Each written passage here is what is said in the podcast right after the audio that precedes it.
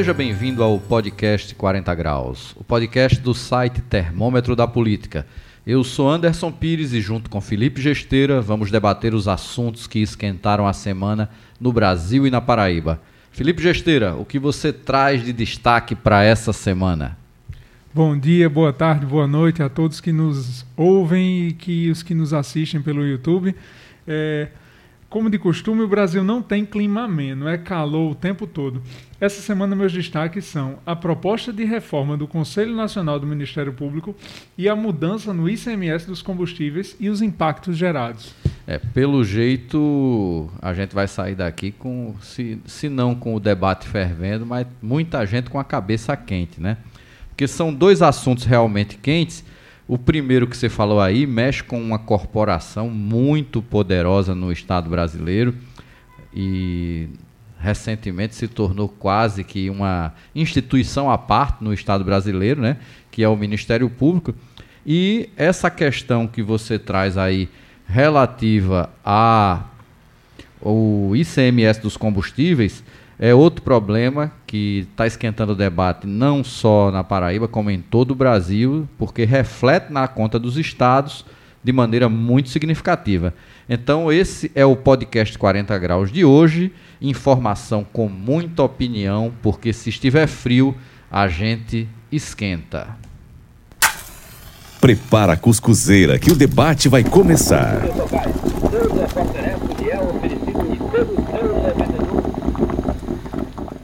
Felipe, você citou aí dois temas importantes pela ordem, né? Não pela ordem estabelecida pela justiça, mas pela os assuntos que você levantou. Vamos começar tratando aí dessa questão da reforma do Conselho Nacional do Ministério Público, que a gente já escutou muita chiadeira, já escutou também opiniões de alguns jornalistas, de alguns comentaristas, né? E eu queria que você trouxesse de maneira mais detalhada o que é que está por trás dessa reforma. Anderson, uma coisa que me chama a atenção é como parte da imprensa brasileira tende a ser cooptada pelo Ministério Público, porque eu mesmo eu sou favorável ao trabalho do Ministério Público, admiro, conheço pessoas muito sérias no Ministério Público, certo? Mas a gente tem que entender que o Ministério Público é composto por pessoas concursadas, muitas delas da elite, porque a gente sabe que esse negócio de meritocracia não existe, concurso público é uma coisa que favorece as elites e quando você entra na disputa entre Ministério Público e Parlamento, a, nessa, nesse jogo que eles querem colocar de nós contra eles, de colocar o Ministério Público contra os políticos, eu queria dizer para você que o cidadão comum, eu mesmo, eu pra não estou do não, lado. Diga para o povo que está ouvindo aí. Para quem está ouvindo. Eu, eu queria dizer que eu não estou do lado nem do Ministério Público, nem dos políticos. Imagine você que está nos ouvindo ou que está nos assistindo, o que é que tem a ver com isso se o Ministério Público vai ter mais ou menos participação no Conselho. Porque a questão é representação democrática, certo? O que os políticos propõem, o que o Congresso está propondo na PEC, é aumentar a participação democrática. E veja só, o Ministério Público vai continuar com maioria. Só que vai haver um aumento da participação democrática e o corregedor geral, não é isso? Ele, ele não vai ser mais é, um profissional necessariamente de carreira, ele também vai ser indicado. Agora, nessa máxima de que tem que ser de carreira, porque o Ministério Público defende que a autonomia só existe se for de carreira, eu pergunto por quê? Porque eu preciso, eu que nunca fui do Ministério Público, você que está nos ouvindo, que nunca foi do Ministério Público, que nunca foi concurseiro, que nunca fez parte dessa, dessa rodinha de concurso, porque você precisa necessariamente confiar em alguém que é de carreira. Porque, uhum. porque todo político tem que, ser, tem que ser alvo de desconfiança. Porque toda participação popular, a gente tem que lembrar que nossa política representativa e democrática, ela tem o viés da participação popular. E aí cabe a nós cobrar a indicação. Olha, você levantou algumas questões e eu confesso que eu gosto muito desse assunto, porque mexe numa questão que, para mim, é muito maior do que a discussão em torno do Ministério Público, que é a discussão sobre dois temas que são fundamentais para a sociedade em qualquer órgão ou em qualquer lugar onde a gente esteja debatendo representatividade e, e direitos, que é a questão da democracia, qual é a concepção que se tem de democracia e qual é o papel do Estado. Porque olha só o que é que nós estamos debatendo aqui. O debate a priori é relativo à reforma do Conselho Nacional do Ministério Público.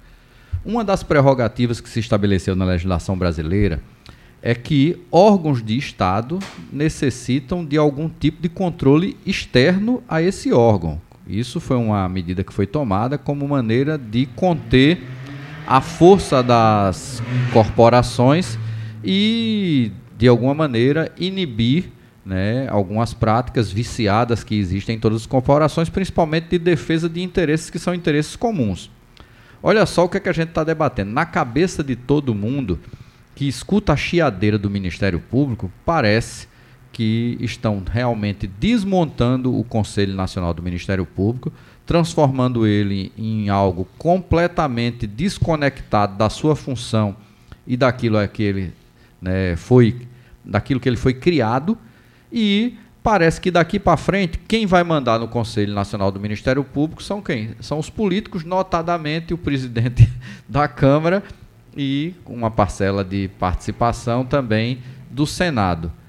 Será que alguém ou algum jornalista que realmente queira se debruçar sobre esse tema consegue ponderar, primeiro, que se é um órgão de controle e esse controle ele precisa da participação externa da sociedade, você tem que ter alguma ponderação nisso, estabelecer um regime de pesos onde você não descontextualize o órgão, mas que você também não faça só de conta que tem, que tem algum tipo de controle externo. Porque hoje, qual é a composição do Ministério Público hoje? O Ministério Público hoje, é, é o Conselho Nacional do Ministério Público é composto por 14 membros. Desses 14 membros, 10 são integrantes do Ministério Público. Entra o quê? Dois juízes, indicados por tribunais superiores, e um indicado pela. pela desculpe, é, entra um juiz entram dois advogados, né, indicados e dois membros indicados pelo Congresso, da, da Câmara e do Senado. Olha só que em momento algum está havendo qualquer tipo de né, distorção da maioria da categoria. Eu quero entender no que é que vai mudar se forem indicados mais dois membros e passe até agora 17 membros, do qual 10 membros serão do Ministério Público. É porque a gente tem que lembrar a, a quem está nos ouvindo que a proposta não é pegar todos os 14 e botar todos os 14 para serem indicados por, por, pelo Congresso. É aumentar a participação da indicação. Exatamente. O Ministério Público continuará tendo o mesmo número de pessoas lá indicadas, inclusive em uma das propostas que estão sendo discutidas, ele pode aumentar para ter até mais um. Mas da maneira que ele quer, ele quer um salvo-conduto e um atestado de soberania para fazer o que quiser e bem entender. E isso é que é o grande problema. Eu escutei ontem, é, num podcast que é feito em parceria, fazendo aqui até o jabá para o, o. Não posso chamar de concorrente, porque os caras são muito. São, têm muito mais audiência do que nós. E dá para e dá, organizando direitinho, dá para ouvir os dá dois. Dá para né? ouvir os dois e acho que é um podcast válido, com um conteúdo interessante, que é o Café da Manhã, que é feito uma parceria da Folha com o Spotify. E essa semana uma pesquisadora da Fundação Getúlio Vargas, infelizmente eu não gravei o nome dela, ela fazia uma série de considerações de maneira muito ponderada de alguém que não é do meio político, nem que milita né, no meio jurídico nesse ambiente de disputa. Ela é uma pesquisadora, é uma professora que pesquisa a atuação do Ministério Público e que conhece profundamente as características do órgão e do seu Conselho Nacional. E ela dizia que o Ministério Público hoje, o Conselho Nacional né, do Ministério Público hoje, ela utilizou um termo que eu achei muito interessante. É um órgão muito opaco. Opaco é aquilo que não é transparente. E, inclusive, fez como comparação com o Conselho Nacional de Justiça, dizendo ela que até para os estudos que ela desenvolve, é muito mais fácil você conseguir informações do Conselho Nacional de Justiça referente a juízes, desembargadores e ministros do que se conseguir de um promotor ou procurador. Inclusive, ela faz comparações e estudos do, da atuação do Conselho Nacional do Ministério Público no sentido de coibir absurdos praticados por pessoas né, dos ministérios públicos em todos os níveis. Então, ela colocando tudo isso e dizendo, inclusive, que não entende né, como o que está sendo proposto uma quebra da autonomia ou da independência, tendo em vista que eles continuarão tendo maioria plena e absoluta dentro do Conselho. O que ela fez a única ponderação é que a escolha do corregedor, pela especificidade da função, ela deveria ser feita de uma maneira mais pensada para que você não crie aí uma brecha para algum tipo de distorção naquilo que é o papel do Ministério Público e de quem deve estar lá dentro, tá?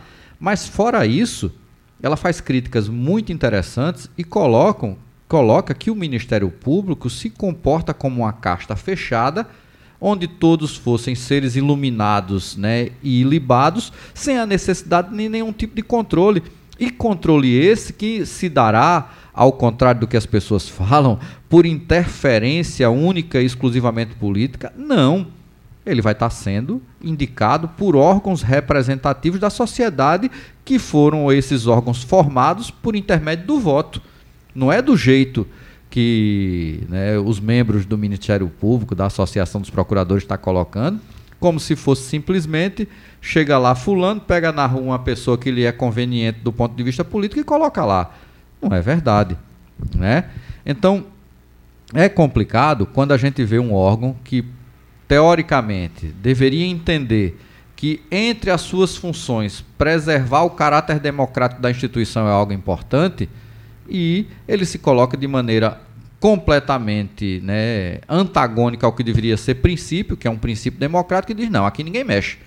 Nesse meu pedaço do Estado, nós somos donos, soberanos, e aqui nós não vamos nos submeter a nenhum tipo de crítica, nenhum tipo de questionamento, porque o que a gente faz né, é para ser acatado e, como seres iluminados que somos, né, não vamos aceitar nenhum tipo de interferência. Eu acho isso muito sério e acho mais sério ainda esse aspecto que você coloca, de como a imprensa ou parte dela incorpora esse discurso de maneira completamente desinformada. Porque qualquer pessoa que lê a proposta que está sendo lá colocada vai entender que nunca 5 pode ser maior do que 10. É impossível.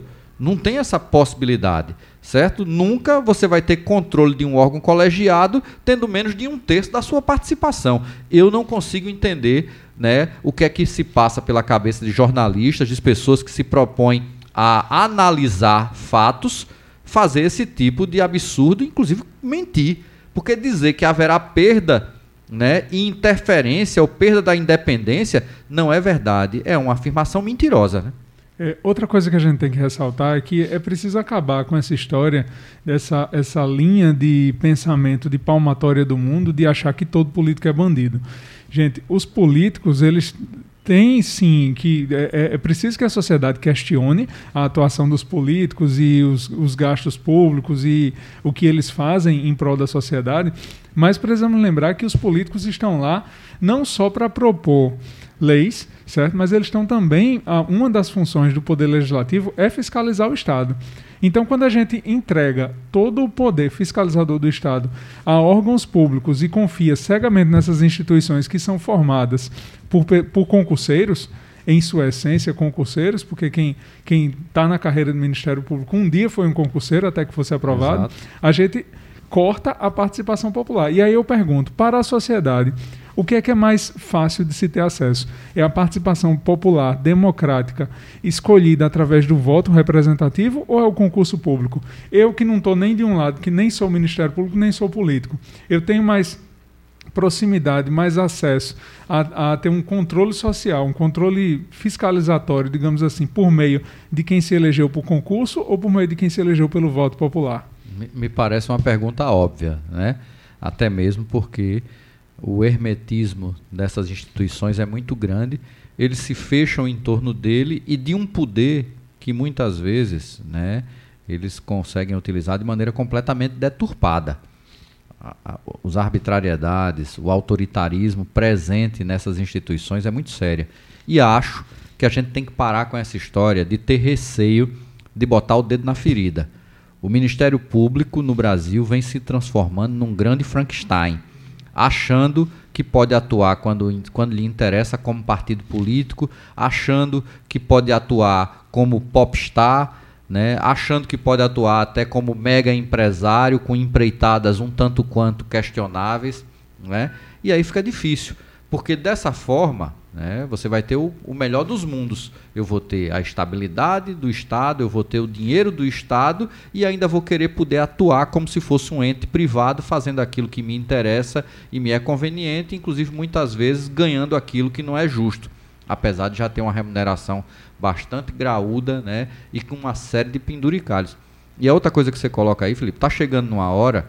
Eu fiz uma brincadeira essa semana no Twitter, né, que eu dizia, daqui a pouco vão inventar concurso para eleitor. Faça, faça um jabá do seu Twitter, pessoal, lhe seguir. É, não, o meu Twitter, eu nem lembro direito que eu não uso esse, esse negócio, né? É Anderson T. Pires, né?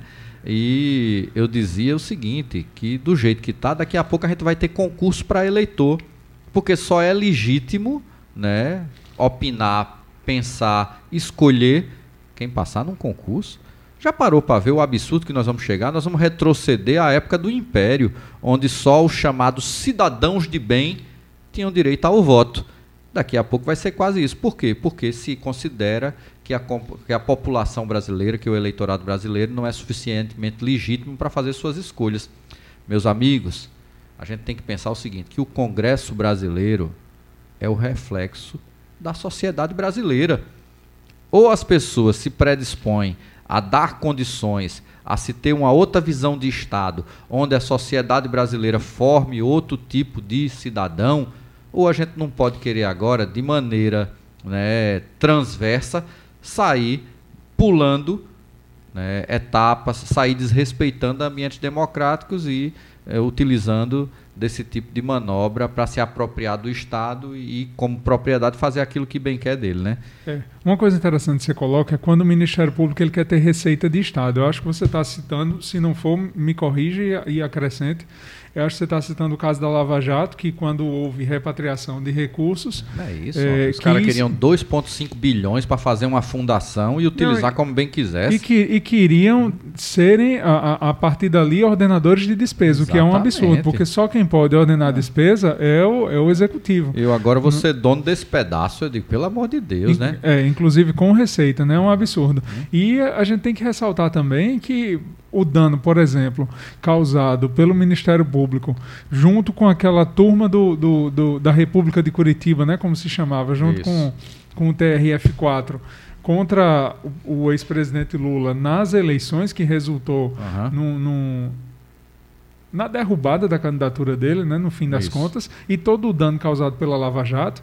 Quem, quem paga por esse dano? Quem está pagando quem, até agora, quem, entendeu? Quem está pagando Cadê é o conselho? Cadê o conselho do né? Ministério Público? É, eu, eu, eu, eu acho que o dano que a Lava Jato produziu ao Brasil, pelo autoritarismo, pela lógica midiática que o Ministério Público, junto com o senhor juiz Sérgio Moro, adotaram, eles trabalharam para destruir o Brasil. Aí alguém vem me dizer, não, eles recuperaram tantos bilhões. Olha só que coisa linda, né?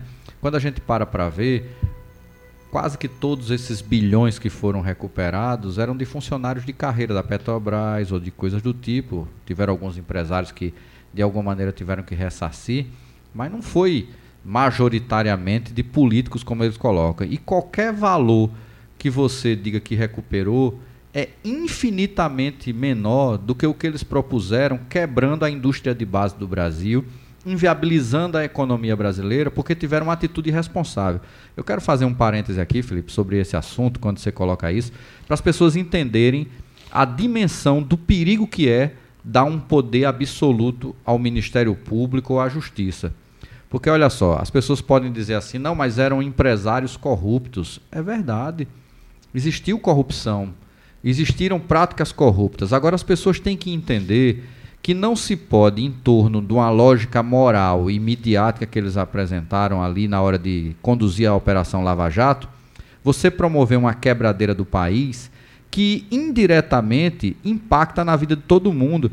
Porque, vamos lá, qualquer pessoa que tiver uma previdência privada sabe que parte dessa sua previdência privada ela é oriunda de receita de quê?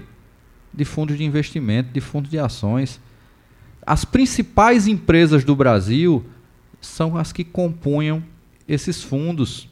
Odebrecht, OAS, Camargo Correia, Andrade Gutierrez, todas aquelas que se discutiu durante o período da Lava Jato. Na hora que você resolve, além de punir os gestores, quebrar as empresas, como foi o que aconteceu aqui no Brasil com a Lava Jato, você está fazendo todo mundo que acreditou nesse sistema financeiro que nós temos, lastreado né, em fundos a partir de empresas existentes e que estavam funcionando no Brasil, todo mundo pagou essa conta. E quando paga essa conta, ela acaba sendo diluída para a sociedade de uma maneira geral. Por quê? Porque se quebrou, alguém tem que pagar. E sempre quem paga é o público de maneira generalizada. Eu costumo é, comparar a Lava Jato com o que aconteceu na Alemanha e que pouca gente no Brasil ficou sabendo da operação que envolveu as fraudes ambientais do grupo Volkswagen, né, que aí entra Mercedes, Audi e grandes marcas do mundo, que aqui no Brasil se convencionou dizer que era o país mais corrupto do mundo.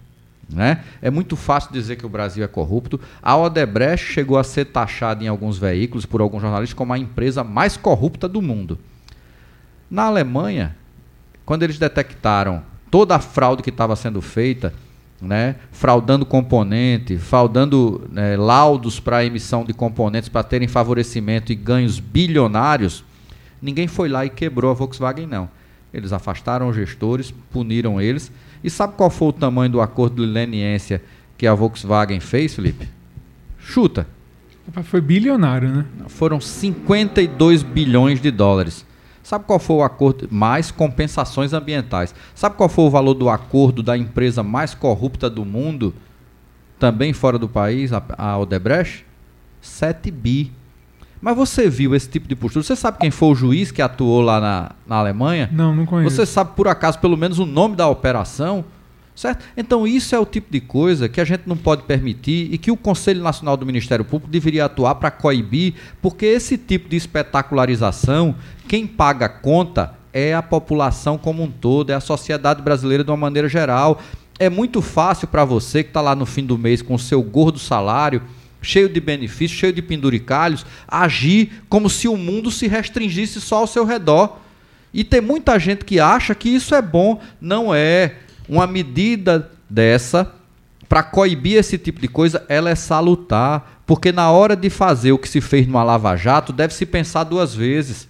Certo? Não pode isso continuar acontecendo no Brasil, o país quebrando e as pessoas tendo que pagar a conta porque algumas figuras que se acham mais iluminadas que as outras se fazem o que querem e bem entendem e não podem ser fiscalizadas. É verdade. E a Odebrecht, além dos 7 bi, né, um número muito menor do que os 50 da Volkswagen, a Odebrecht foi quebrada, né? A gente tem que ver que o, o dano causado à empresa foi muito maior do que esse valor que ela teve que pagar e isso impacta também na economia do país, porque você está falando de uma das maiores empresas do Brasil, não é de, não, é uma de das maiores coisa. empresas do mundo, Felipe. Vou, eu, é. eu, vou dizer a você, independente de qualquer coisa, eu, eu, eu, tinha orgulho de chegar em alguns dos principais aeroportos do mundo e ter lá uma placa da Odebrecht. Pô, tudo bem. Você vai dizer, teve corrupção? Teve mas não pode pagar pela corrupção a população, porque foi isso que aconteceu. Quem pagou pela corrupção não foi o dono da Odebrecht, nem o, o agente público que foi corrupto, não. Quem pagou por, pela corrupção, pela quebradeira da Odebrecht, provocada pelo Ministério Público e o senhor Sérgio Moro, certo? Foi a população toda. Essa empresa, na hora que abre seu capital, que lança ações, que milhões de pessoas compram uma ação, ela passa a ser de todo mundo e todo mundo vai perder um pouco se não tiver esse nível de responsabilidade. E é desse jeito que o Ministério Público age. E depois, paciência, é direito nosso, nós temos esse poder, devemos ser respeitados e ter independência. Paciência, né? Não dá para aceitar esse tipo de coisa. É, eu, eu queria ressaltar só que no, no âmbito do Ministério Público tem Ministério Público e Ministério Público e aqui na Paraíba mesmo tem muita gente séria. O pessoal do Ministério Sim. Público Federal, eles a, até quando divulgam as operações do GAECO, eles fazem questão de, de delimitar, né, dizer GAECO do MPF. Uhum. É um pessoal muito sério. E eu questiono também a atuação, não vou, não vou citar de onde é, mas por exemplo, no país, a gente sabe, em Curitiba houve demais isso. Quando o Ministério Público deflagra uma operação que jornalistas têm acesso à informação antes de outros, pois isso não é. acontece no MPF daqui. O MPF manda a mesma informação para todos os jornalistas. Mas acontece no MP, acontece é. no GAECO, a gente sabe disso. E aí eu estranho, por exemplo, já, já houve casos de dois jornalistas aqui da Paraíba divulgarem a informação como exclusiva. No mesmo momento. E, e, a, e a, gente vê isso de maneira né, cotidiana. E é, o pior e, não é isso. E tem, tem que se questionar, não. porque o Ministério Público não tem que ter conluio com a imprensa. De forma certo? alguma. E a imprensa tem que entender que se, da mesma forma que ela requer independência de determinados órgãos, se ela não tiver, não serve para nada, né? Mas é isso. Eu acho que é, foi interessante a gente trazer esse debate. Espero que mais pessoas se deem o trabalho de se informar, de procurar saber o que é que é verdadeiramente o projeto, de escutar por diversas fontes, porque aqui para nós não dá para a gente pautar né, o que determinados sistemas de comunicação no Brasil fala a respeito do Ministério Público, porque alguns têm um regime quase que semelhante ao das milícias, né? Eu estou sempre defendendo você e você nunca deixa que chegue alguma coisa até mim, né? Ou alguém esquece que o, o, sistema Globo e companhia fez um conluio gigantesco com a Operação Lava Jato para que ela não fosse atingida. Alguém aqui já esqueceu dos Panama Papers, da Mossack, né, de tudo aquilo que envolvia a família Marinho. Então não dá para a gente tomar como verdade né, sistemas de comunicação que tem esse nível de, vamos dizer assim, de parceria com o Ministério Público, né? Panama Papers é até interessante, antes da gente mudar de assunto, para falar que é por conta dos Panama Papers que os Pandora Papers não foram tão divulgados, né? Exatamente. É, a, a Globo não quer falar de, de Pandora, paraíso fiscal. De paraíso fiscal porque ela tem quase que, que né, residência permanente lá, né? Felipe, você falou aí também dessa questão do ICMS dos combustíveis que está tramitando no lá no Congresso, né? Já teve uma primeira etapa aí com, com mudanças na legislação. E o que é que você traz aí de destaque relativo a esse tema? Rapaz, a mudança na legislação ela é na verdade um arremedo, né? Ela para de cobrar em cima do valor para cobrar em cima do, por exemplo, volume, da quantidade. E isso vários economistas têm dito que não vai mudar tanta coisa assim. Um que se pronunciou nas redes sociais foi o ex-ministro da Fazenda, Henrique Meirelles, até falando da proposta dele, a gente pode comentar mais adiante. Só que eu, eu quero ir direto ao ponto, certo? E no ponto central do problema do ICMS, que é um problema que o, o, presidente Jair Bolsonaro e a ala que apoia o presidente e no, na conversa com o Congresso quiseram trazer isso à baila para colocar, porque o presidente sempre tem tentado colocar a culpa do aumento dos combustíveis nos governadores. E aí eu quero trazer aqui para os nossos ouvintes e espectadores do YouTube e perguntar a você, Anderson, quando você colocava, há 10 anos atrás, você colocava gasolina a 3 e pouco, não era? Não lembro, não. Não, dez, isso tudo ah, não, há, há, uns seis anos é, atrás. Não lembro, não, mas. 2015. Eu, eu, eu, 2015, gasolina era 3,50. Eu certo? sei, eu sei que nunca foi tão caro na história não, desse país. Hoje está 6,30. Seis anos atrás, gasolina 3,50. De, seis, de 2015 para cá, eu lhe pergunto, quanto aumentou o ICMS? Que eu saiba, não aumentou nada. Não, Se aumentou alguma coisa é por desinformação. Não aumentou nada. E aí, essa é a grande questão. Porque Se o, o percentual tão, do imposto não mudou... As pessoas estão falando que estão tratando de imposto como se fosse né, uma commodity. Commodity é que tem valor pois é. sobre produto. Imposto é sempre é percentualmente aplicado. Né? Isso. Né? Então o imposto não mudou, certo? É a, o que mudou no Brasil foi a política. E isso as pessoas têm que entender. O país está nesse prumo, o país está tá nessa situação com gasolina a 6,30 na Paraíba e botijão de gás acima de 120 reais porque mudou a política. Olha, é, eu fico assim, impressionado quando a gente consegue no assim, nos momentos mais cruciais, né, ficar ainda mais cego, né? Porque não diz que o cabo quando toma um susto abre os olhos, né?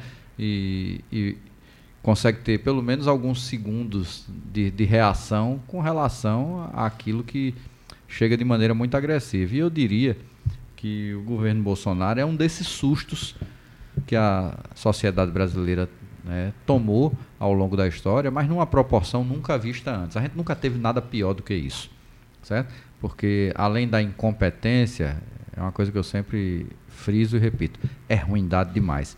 Porque olha só, Felipe, a legislação que estão sugerindo hoje, né, que já foi aprovada no, na Câmara, vai para o Sen Senado. Senado ela consegue corromper toda a lógica tributária brasileira. Não vamos aqui discutir se a tributação é alta ou é baixa. Eu acho que o Brasil tem uma carga tributária muito alta sobre aquilo que diz respeito a consumo. Por que, que é alta? Porque quem paga por consumo é o pobre. O nome está dizendo, é o consumidor quem paga, não é o proprietário, não é o rentista, não é o especulador. Esses é que deveriam arcar com a carga tributária no Brasil, e não é assim. Aqui no Brasil se paga muito pouco imposto pela propriedade, se paga zero sobre lucros e dividendos, né? se paga muito pouco pelos ganhos especulativos e sempre se paga muito por consumo. E aí nós chegamos num momento que é daquelas contradições do, do capitalismo, onde deixa muito claro que apesar de tanto a tributação, que é algo destinado para o Estado manter sua rede de proteção ao capital, como o ganho especulativo, a partir do momento que você passa a adotar uma política de preços dolarizada, como a Petrobras vem fazendo, né? No final das contas, os dois servem a quem? Servem ao mesmo senhor, o senhor mercado, o senhor capital. Mas chegaram num momento de conflito. O que é que eu preciso preservar? De onde é que eu vou, né, tirar aqui para que continue melhor para mim. Eu vou rever a política de preços, onde eu não vou mais privilegiar o rentismo e uma lógica de preços que só serve o quê? Para aumentar papel na bolsa e quem tem lucro e dividendo da Petrobras encher a burra, ou eu vou marginalizar o ICMS, que é o principal tributo dos estados, e fazer um confronto político com os governadores e atribuir a eles a culpa da alta do preço. Olha só que doideira. Nessa hora, o capitalista diz: Ei, meu amigo, eu quero que a rede de proteção seja reduzida lá, continue me defendendo aqui, mas em momento nenhum se mexa nos meus ganhos, que estão maravilhosos. E aí chega essa proposta esdrúxula que antes você tinha o cálculo do valor do ICMS cobrado do combustível pelo preço médio de 15 dias de venda do produto. Agora vai se calcular com dois anos para trás, sem contar o ano vigente. Então vai chegar um momento que vai dar praticamente três anos, né, como preço médio do valor a ser calculado. Aí a pessoa diz: não, mas vai baixar o valor do combustível. Eu disse: vai. Vai baixar, vai baixar valor, agora, né? Vai baixar o valor do combustível. A estimativa é que baixe em torno de 8%, certo? Mas não estão falando que só essa redução né, da base de cálculo do ICMS do combustível representa uma perda de 24 bilhões de reais para os estados brasileiros, cerca de 6 bilhões de reais para as prefeituras que recebem 25% do ICMS captado pelo estado tem que ser repassado para o município gerador desse imposto. E esse dinheiro vai para onde?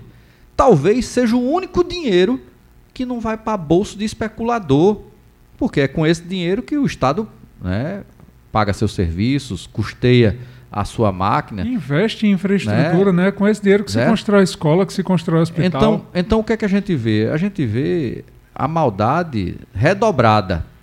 Porque você vai tirar mais uma vez de onde supostamente pode ter um retorno social e vai novamente priorizar o rentismo e a especulação, porque esse governo, para ele, o que fica para mim sempre evidente é que se as pessoas puderem morrer e ele puder dar uma, um empurrãozinho para que isso seja ainda mais rápido, né?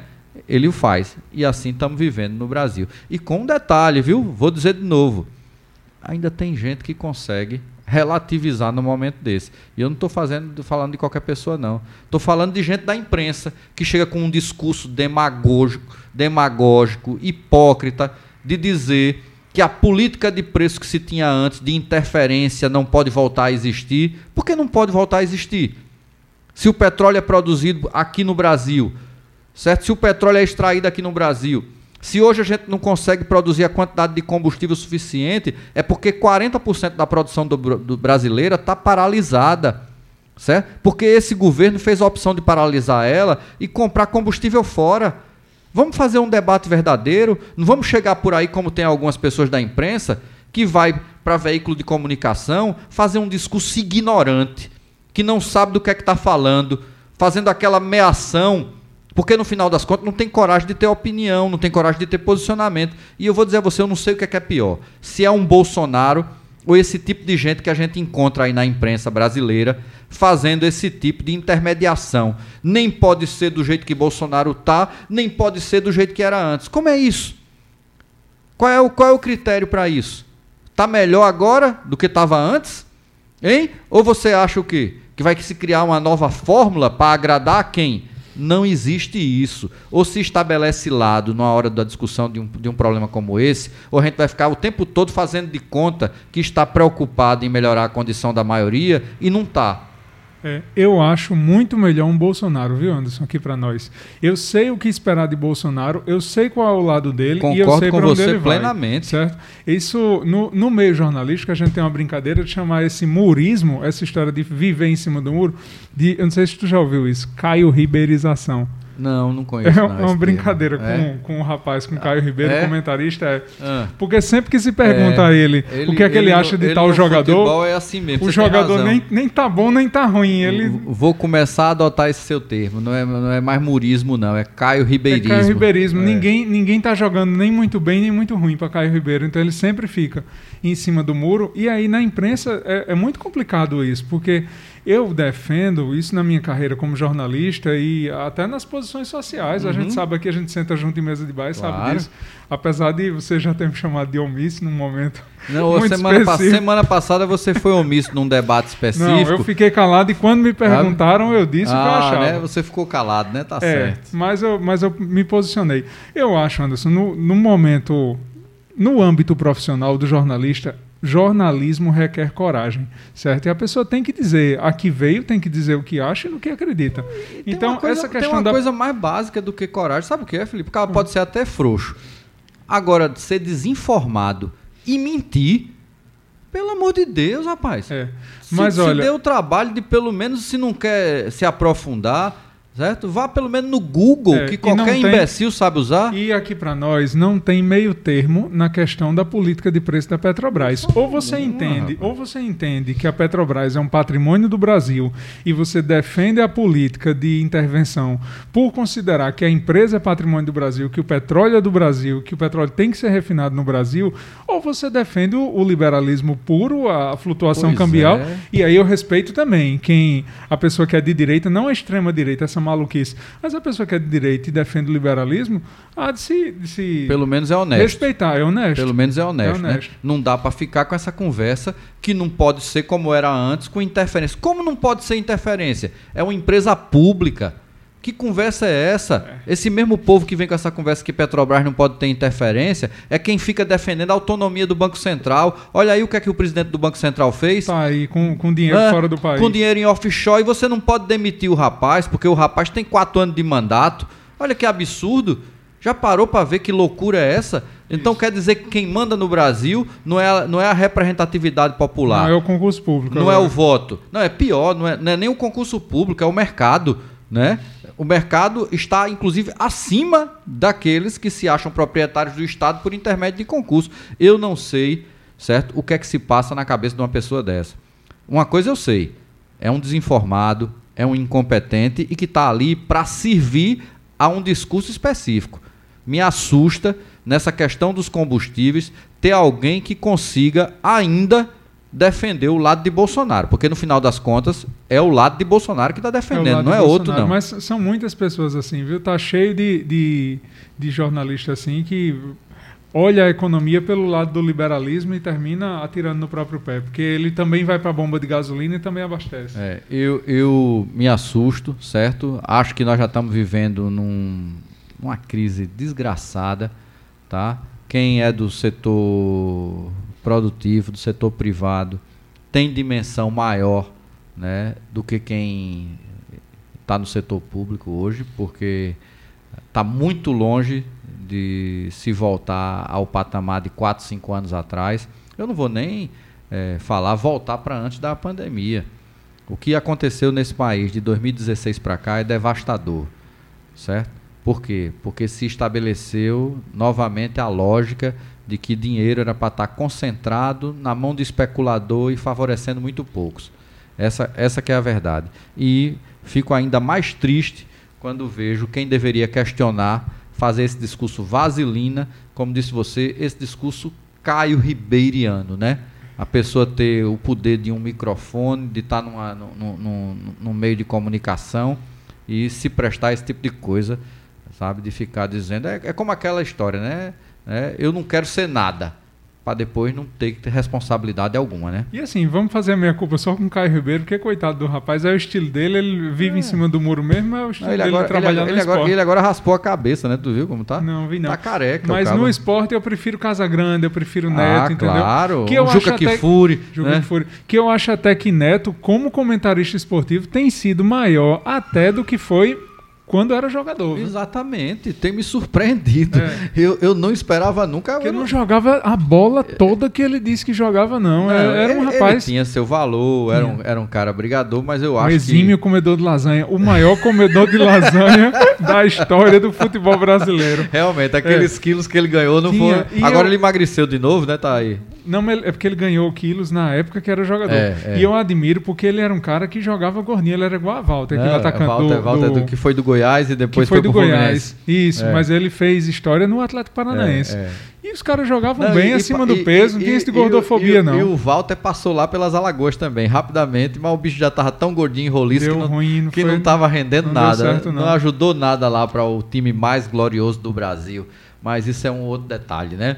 Eu olha que eu vim de azul, viu? Não, até... Rapaz, olha, a quase- Itália copiou esse uniforme de um uniforme clássico que tem do CSA.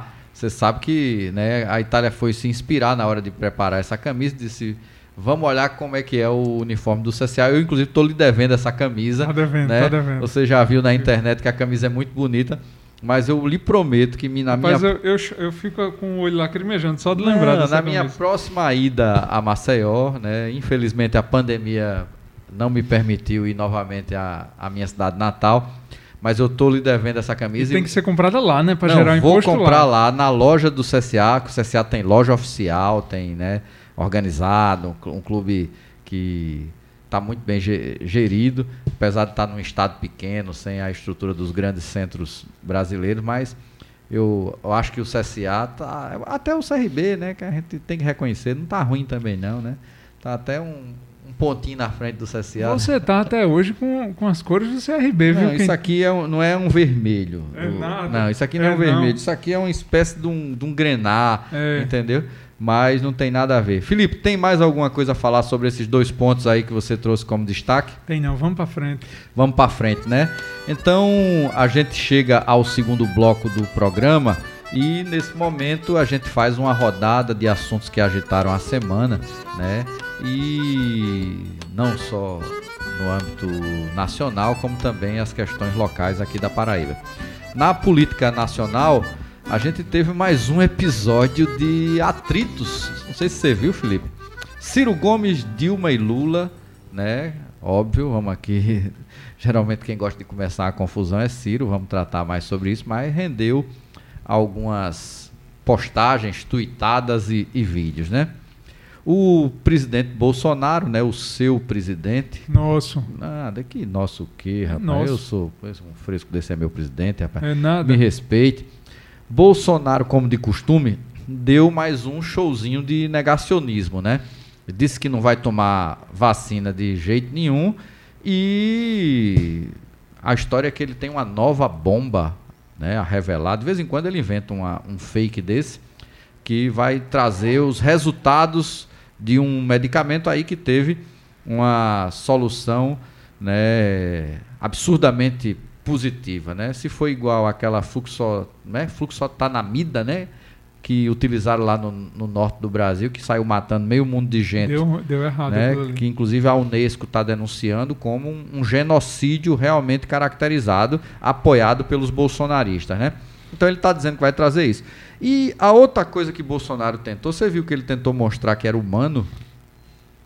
Disse que chorou, não foi? Diz que chora, mas é no banheiro, escondido, né? Porque macho que é macho, ninguém vê chorar, né? Certo? E que chora, inclusive, escondido da mulher no banheiro, né? Outra coisa que aconteceu, que merece aqui a gente bater um papinho, foram os cortes no Ministério da Ciência. O, realmente foi algo assustador. Não foi um cortezinho, foi 92% do orçamento do órgão, né?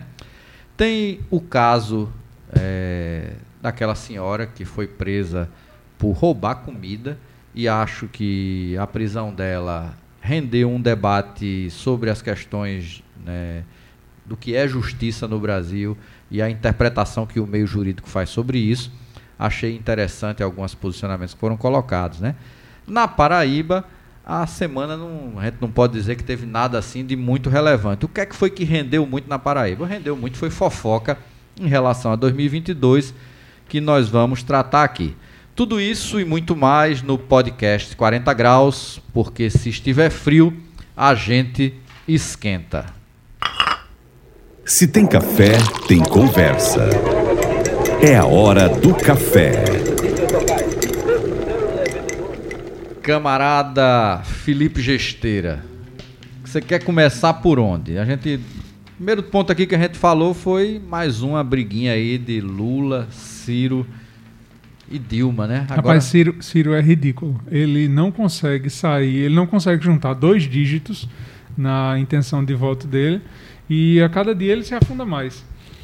Eu acho que ele pior do que tudo, porque Ciro, a gente sabe quem é Ciro Gomes, a gente sabe de onde Ciro veio, a gente sabe por onde Ciro já passou. Veio de onde mesmo? Diz aí, para ver se o povo lembra. Ele veio da elite. Veio da arena, Felipe. Lembra a arena dos militares? Sim. Pronto, foi de lá que ele veio. E transitou rapaz. por onde? Por quantos ah, governos? Meu Deus do céu, por, por vários. Por todos né? os governos. Né? Ciro foi ministro é. de todo mundo que quisesse ele para ministro. Ele é uma legítima prova de que a Terra não é plana ela é uma esfera, tanto é que ele rodou, rodou, que chegou ao mesmo ponto que estava no início. Isso, e fica, e fica escondendo. Porque muito mais honesto é Meirelles, que admite que foi ministro de mais de um governo, admite o posicionamento dele. Isso. Entende? Agora Ciro fica patinando nessa história e a cada dia Ciro se queima mais. Ciro coloca um pinguinho a mais de tinta na biografia dele. A biografia de Ciro tá, tá mais fácil a, a achar mancha do que achar a parte limpa. Pois é. Não sei se você viu que para mim está claro que ele está querendo ser notado de alguma maneira. Ele quer que, que Lula né, debata com ele com um tamanho que ele não tem. Eu não, não sou, sou, da tese que a gente não dá força para quem não tem. Só que aí ele resolveu partir agora para extrapolar limites. Né? Não sei se você viu a fala que ele fez com relação à ex-presidente Dilma, né? Em que ele é extremamente preconceituoso e misógino e mostrou mais uma faceta absurda. Porque se tem uma pessoa que vivia de dizer que no impeachment de Dilma, mesmo com as críticas que tinha ao PT, né, achava que aquilo era uma grande injustiça, que uma grande armação, uma grande safadeza, jamais poderia fazer a citação que, que Ciro fez, que ele disse que se arrependia de ter defendido Dilma e aí a taxa ela de incompetente, intransigente, né, uma série de, de adjetivos que mostra né, o seu grau de destempero e também que aquilo que ele fala não se escreve. Isso, e o impressionante é que sabe qual foi a raiva dele dessa, disso tudo? Foi porque Dilma disse que Ciro acha que é a única pessoa competente no planeta. Tem alguma novidade nisso? A questão é que eu costumo chamar Ciro, arrumei um apelido para ele. Ele é o gênio póstumo, porque ele só consegue ser genial com aquilo que já passou. Né? Eu vou chamar de engenheiro de obra pronta. engenheiro né? de obra pronta, né? Sabe? É, é igual comentarista esportivo, é muito fácil, né? Você debate depois que o jogo acabou, né? Ninguém consegue dar a receita, dizer e substituir o técnico, né? Por isso, ah. Caio Ribeiro não. Por isso Caio Ribeiro nunca foi técnico, né? Não, porque... e não diz na hora, é, no quente, porque ele é... não é comentarista póstumo. Ele, ele, ele, ele, ele, não participa de programa, ele participa de transmissão de jogo. Então, na dúvida, ele. Ele não tá erra. sempre né, para lá e para cá, né? É. Então, olha só a situação. Eu prefiro Casa Grande. E para completar, é, você viu a, o que que Ciro inventou agora? Que Lula teria armado o impeachment de Dilma. Não, é, Lula é ruim demais. Pelo Lula, Lula de armou a, de, a, derrocada do país. E, e, a, Lula... e, a, lógica dele, olha só a lógica dele qual é, é que Lula teria armado o impeachment de Dilma porque Lula tem conversado com o PMDB, com setores do PMDB, e que sendo assim, tudo aquilo que aconteceu no impeachment, tendo em vista que o, os presidentes das casas eram do PMDB, teria sido uma orquestração de Lula, pelo amor de Deus. Para né, ficar Ciro? 500 dias preso. Não, para ficar 500 dias presos e um caba como Ciro Gomes, que semana passada estava tomando um beer night com Datena, né, que já transitou por todo tipo de, vamos dizer assim, figuras carimbadas da política brasileira, que já mostrou que está disposto a qualquer acordo, a defender qualquer coisa, se isso lhe representar alguma possibilidade de ganho eleitoral, né? Eu não sei onde é que esse, que esse rapaz vai, vai terminar, tá? Eu acho que ele termina menor do que na eleição anterior. Eu espero, né? O Brasil não merece um Bolsonaro travestido como Ciro Gomes é, porque para mim ele tem uma série de características bastante semelhantes ao que é o bolsonarismo, com um verniz, né, um pouco mais brilhoso que em alguns momentos pare parece ser algo diferente, mas na essência é a mesma coisa, né? E como a gente estava falando, né, Bolsonaro disse que não vai tomar a vacina. Isso. Né? Agora o rapaz estava tossindo igual menino, né? Com, com, com gogo, né? Com gogo preso e eu acho que merecia, inclusive, fazer um novo teste de Covid, né? O que eu acho engraçado. Ele disse que ele disse que está imune. Não, o que eu acho engraçado com, o- com o presidente Bolsonaro é que ele é o homem mais saudável que existe no planeta, cheio de anticorpos, né? Histórico de atleta. Tu já contabilizou a quantidade de vezes que ele teve tosse, soluço, doença, né?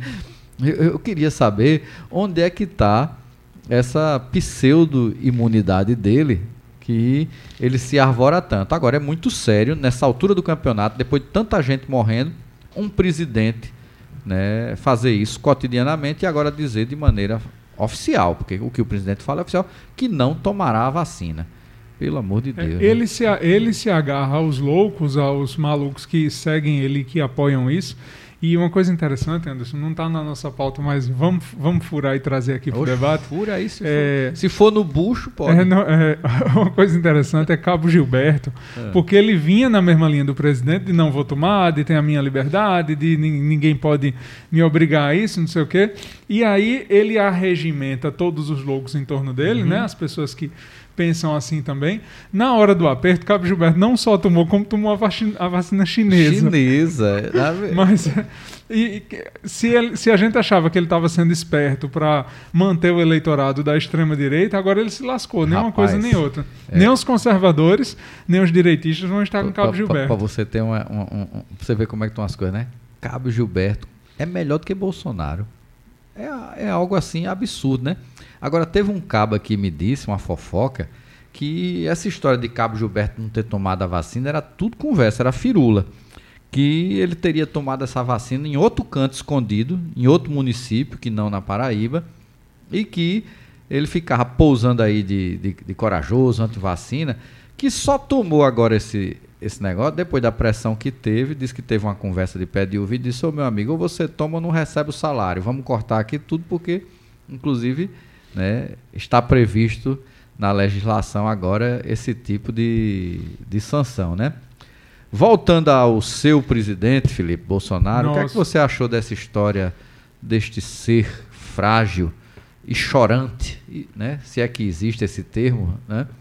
que Bolsonaro fez uma revelação do quanto ele chora no banheiro nos seus momentos de fragilidade. Eu fiquei emocionado. Rapaz, que ele chora, eu não duvido, não. Pode ser até que ele chore. É? Agora, não pelos motivos que ele disse que chora, que eu acho que ele não está nem aí pro país. Você acha que ele Ele- chora por quê, Felipe? Eu acho que ele chora pela É? condição da vida dele. Tu conhece aquela música Exaltina, Exaltina, né? Olha o tamanho da lombriga, né? Lembrando do, do Falcão. né? Chega o menino chorou pra botar pra fora, né? Eu não tô Como ele- lembrando, não. Como ele disse que só chora no banheiro, eu pensei que podia ser algo semelhante à história Na da... hora de sair, né? É, a história Oh. da música da Exaltina, né? Porque aquilo tem, tem tanta ruindade guardada dentro do corpo que para ter verme também saindo não é muito difícil, não. E a outra questão que também envolve o governo Bolsonaro, porque no final das contas é ele quem dá a última palavra, foram os cortes no Ministério da Ciência com a nossa laica, né? Você, você, você conhece a nossa laica? O vendedor de travesseiro. O vendedor do travesseiro, né? Mas você sabe por que é laica, né? Não é a cachorra? É a cachorra, que foi a primeira astronauta russa, né? Então, o nosso primeiro astronauta brasileiro, eu costumo dizer que é a- o, o nosso laica, né? É, eu gosto mais de chamar ele de vendedor de É, travesseiro. vendedor de travesseiro, né? E outro dia que desse- não é da NASA, Rapaz, né? e, e quem me, me decifrou essa sigla foi meu filho. que tinha 12 anos até outro dia desse, e ele foi me explicar que não tem absolutamente nada a ver com a National né, Airspace né, é, Agency, né, não tem nada a ver com a NASA. Aquele NASA significa né, novo você lembra da, da explicação? Não, a sigla, do, a sigla do travesseiro. É a sigla do travesseiro, de quem é. fabrica. Eu digo, então, além de tudo, a nossa laica, né, que se submete a um corte de 92%. Olha só, o ministro da Ciência está se submetendo a um corte na sua pasta de 92%. Cortaram 600 milhões de reais do orçamento destinado à ciência no Brasil. Ele vai continuar sendo ministro, né? Pousando de garoto propaganda de travesseiro e colchão e ainda chegou com a disfarçatez de dizer que o presidente não estava sabendo do que estava acontecendo. É um absurdo aquilo ali. É tudo para colocar. Na verdade, é uma fritura orquestrada contra Paulo Guedes, porque eles não têm a hombridade e a coragem de assumir as ruindades. E aí estão querendo colocar mas, tudo. Como é, como é, que um caba se presta a um serviço patético desse, é, rapaz? Ele disse que não sabia e que pelo, Bolsonaro foi pego pelo, de surpresa pelo também. Pelo amor de Deus. Há outro assunto, Felipe, que foi bastante comentado na semana foi o caso daquela senhora né, que foi presa por furto de comida, né, roubou duas Coca-Colas, né, furtou duas Coca-Colas e dois pacotes de miojo e que prenderam a mulher por conta disso. Finalmente, houve uma decisão do, do STJ que mandou soltá-la, mas a discussão que eu achei mais interessante com relação a esse tema foi foram algumas comparações do que, que foram feitas do que é que pode ser considerado no Brasil crime ao ponto de ser preso, né? E aquele que passa, inclusive, sem sequer haver motivação por parte do Estado de ressarcimento. Eu escutei alguns especialistas e achei muito importante uma ponderação que se fazia que no Brasil se quantificou como uma, o que seria um valor né, não desprezível ao ponto de se conceber a pena né, de, de, da pessoa ser presa, é algo em torno de 200 reais. Porém, não sei se você sabe, que o Estado não entra com ação de execução para dívidas tributárias abaixo de 20 mil reais. Olha só uma coisa, o pobre pode ser preso por qualquer valor né, acima de 200 reais. E o sonegador, se dever abaixo de 20 mil, nem incomodado será. E, e isso é uma discussão que a gente pode achar que é menor, mas que mais uma vez entra naquilo que nós falamos inicialmente: a quem o Estado serve. Né? É interessante você promover esse tipo de ação. Qual foi o custo que o Estado brasileiro teve para cobrar de uma pessoa que roubou duas Coca-Cola e dois pacotes de miojo para alimentar cinco filhos. Aí dizem, não, mas a mulher era reincidente. Sim, e daí? O que é que mudou na vida dela que permita questionar a sua reincidência? Ela passou a ter uma vida melhor depois que, que foi né, presa a primeira vez por, pelo mesmo tipo de delito? Hum? Se discutiu muito. Acho que, que, que a decisão do superior foi acertada, mas acho que ela deveria ensejar na abertura de um longo debate sobre o, o sistema né, judiciário brasileiro no que diz respeito às execuções penais, né?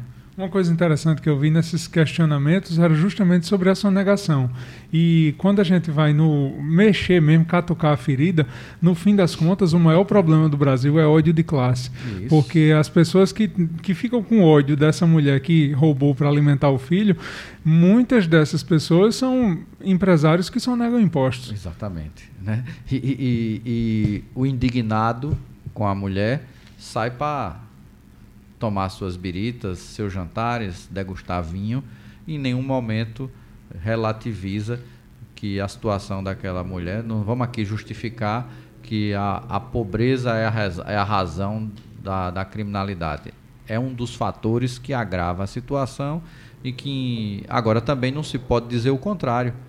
Porque quem sonega milhões e milhões é muito mais criminoso do que quem rouba um pacote de miojo e uma Coca-Cola e acho que esse debate precisa ser aprofundado no Brasil e rediscutir isso, rediscutir essa lógica que os presídios viraram, que se transformaram em fábricas de pessoas que vão depois deixar de roubar miojo para estar tá praticando tráfico, para estar tá praticando homicídio, porque foram jogados numa faculdade da criminalidade, já que o Estado brasileiro entende que essa é a política acertada. O mesmo Estado que acha que dívidas de sonegadores abaixo de 20 mil devem ser perdoadas. Essa condescendência ela deveria ser muito maior com o pobre do que com, com o rico, né?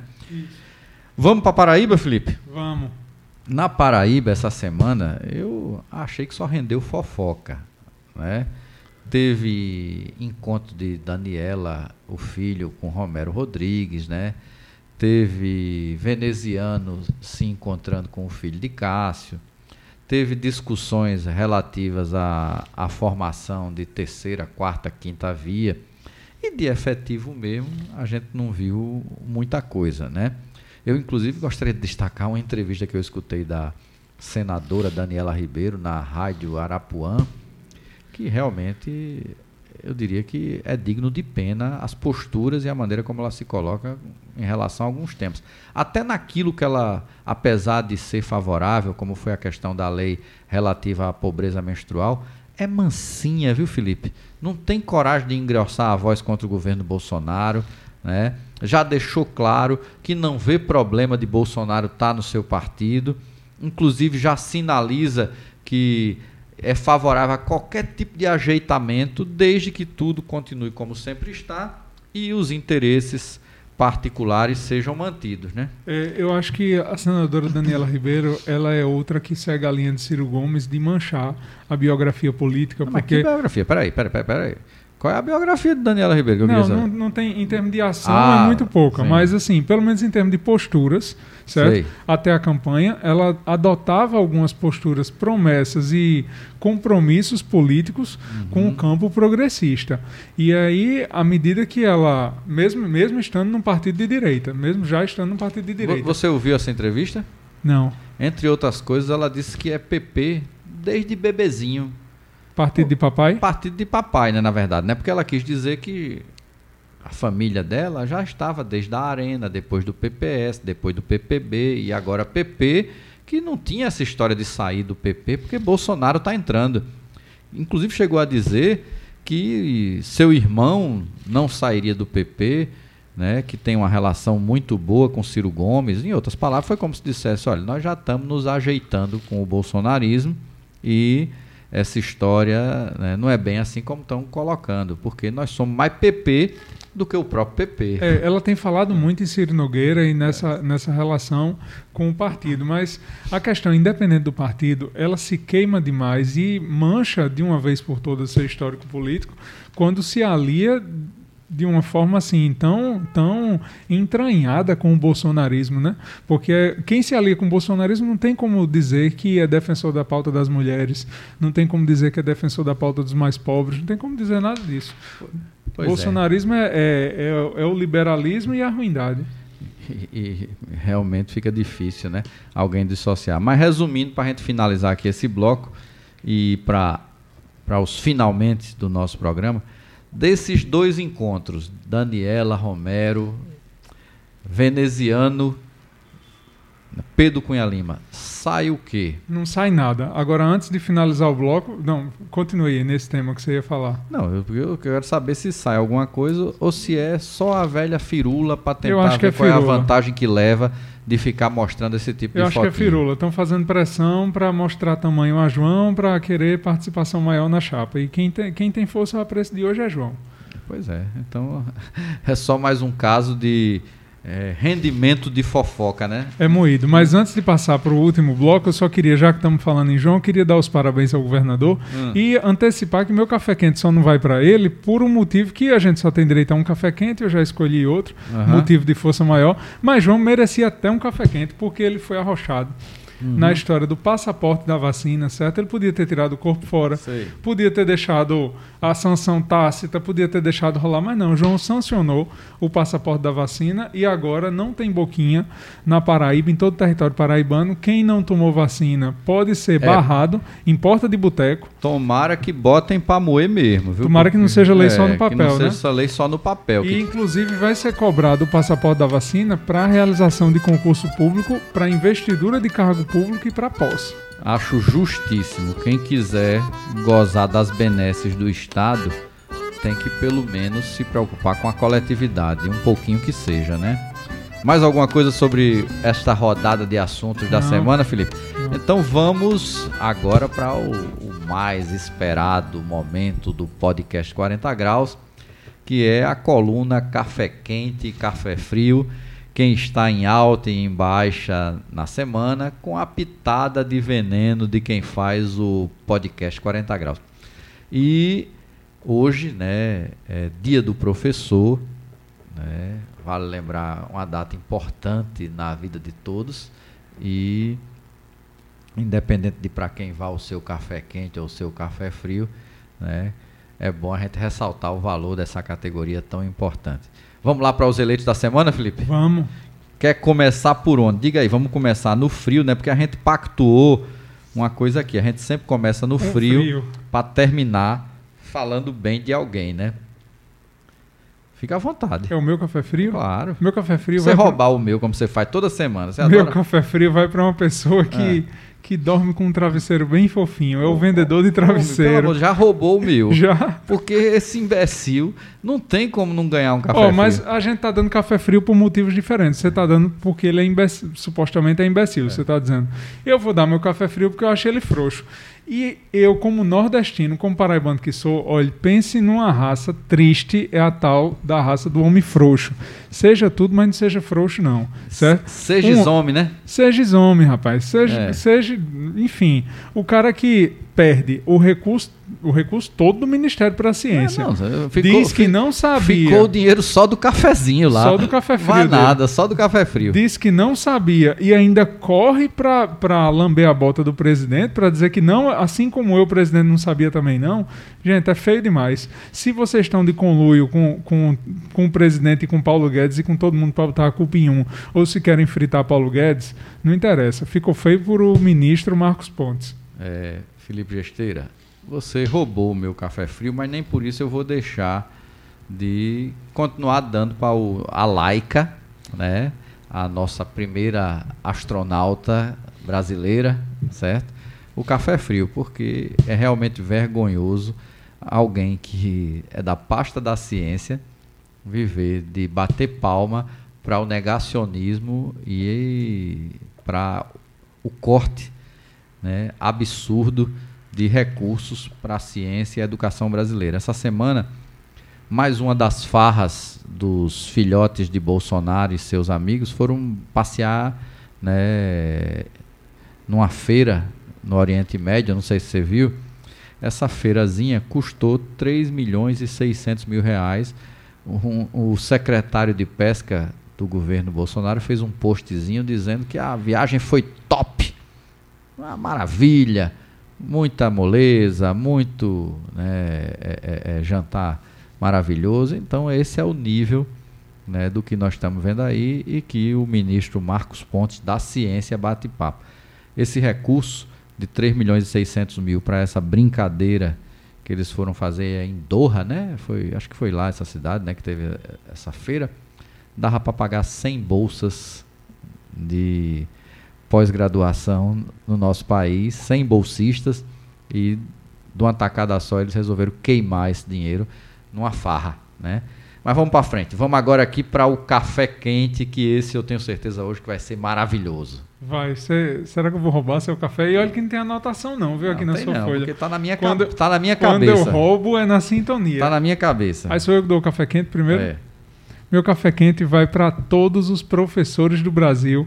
Hoje é dia do professor. Muito são, bem. São os professores que carregam a educação nesse país, certo? Não é fácil ser professor no Brasil diante de tanto descrédito, desmerecimento, diante de um governo que massacra a educação.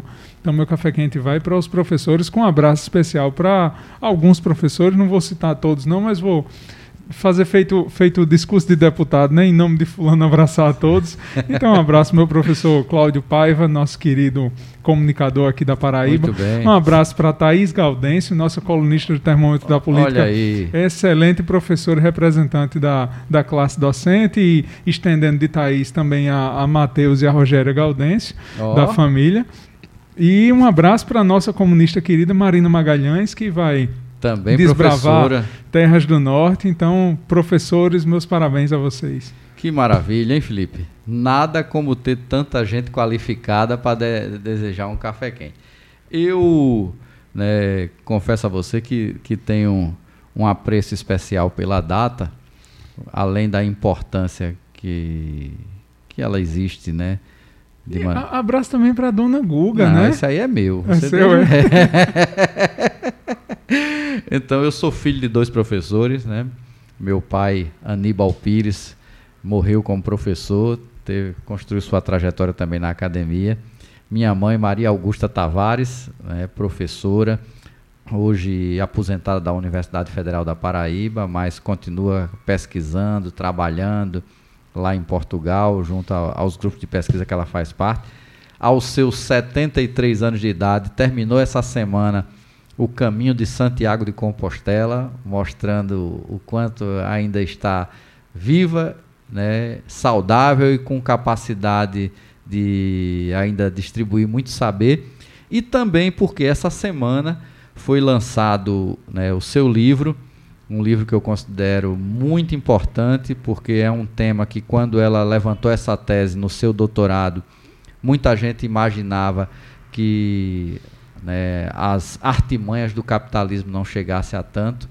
Ela já tratava naquela época da, do que representava todo esse processo de precarização, que hoje a gente escuta muita gente falar de uberização. Ela falava de uberização quando o termo não existia, nem existia, ainda, né? nem existia. Há 20 anos atrás ela já levantava essa tese e ela dizia que isso que ela chamava de que eram fios invisíveis da dominação capitalista, dentre eles entre a precarização em todas as suas nuances, entre a própria questão do cooperativismo e outras e outros e outros tantos assuntos que ela colocava e que verdadeiramente era uma tese que hoje foi confirmada.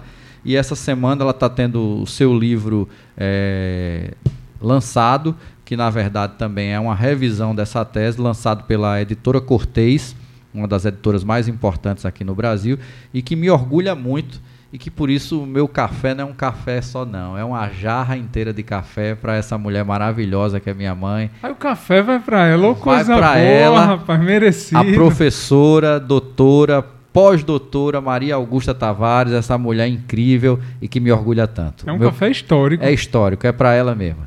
Felipe, foi bom, né? Bom demais. Então vamos para frente, né? A gente fica feliz de pelo menos poder estar falando bem de alguém no meio de tanta coisa ruim que vem acontecendo nesse país da gente. A gente é bom no final a gente poder fazer a gente saber que tem esse leque de amigos, de pessoas que merecem um café quente, mesmo diante das dificuldades que o país está passando.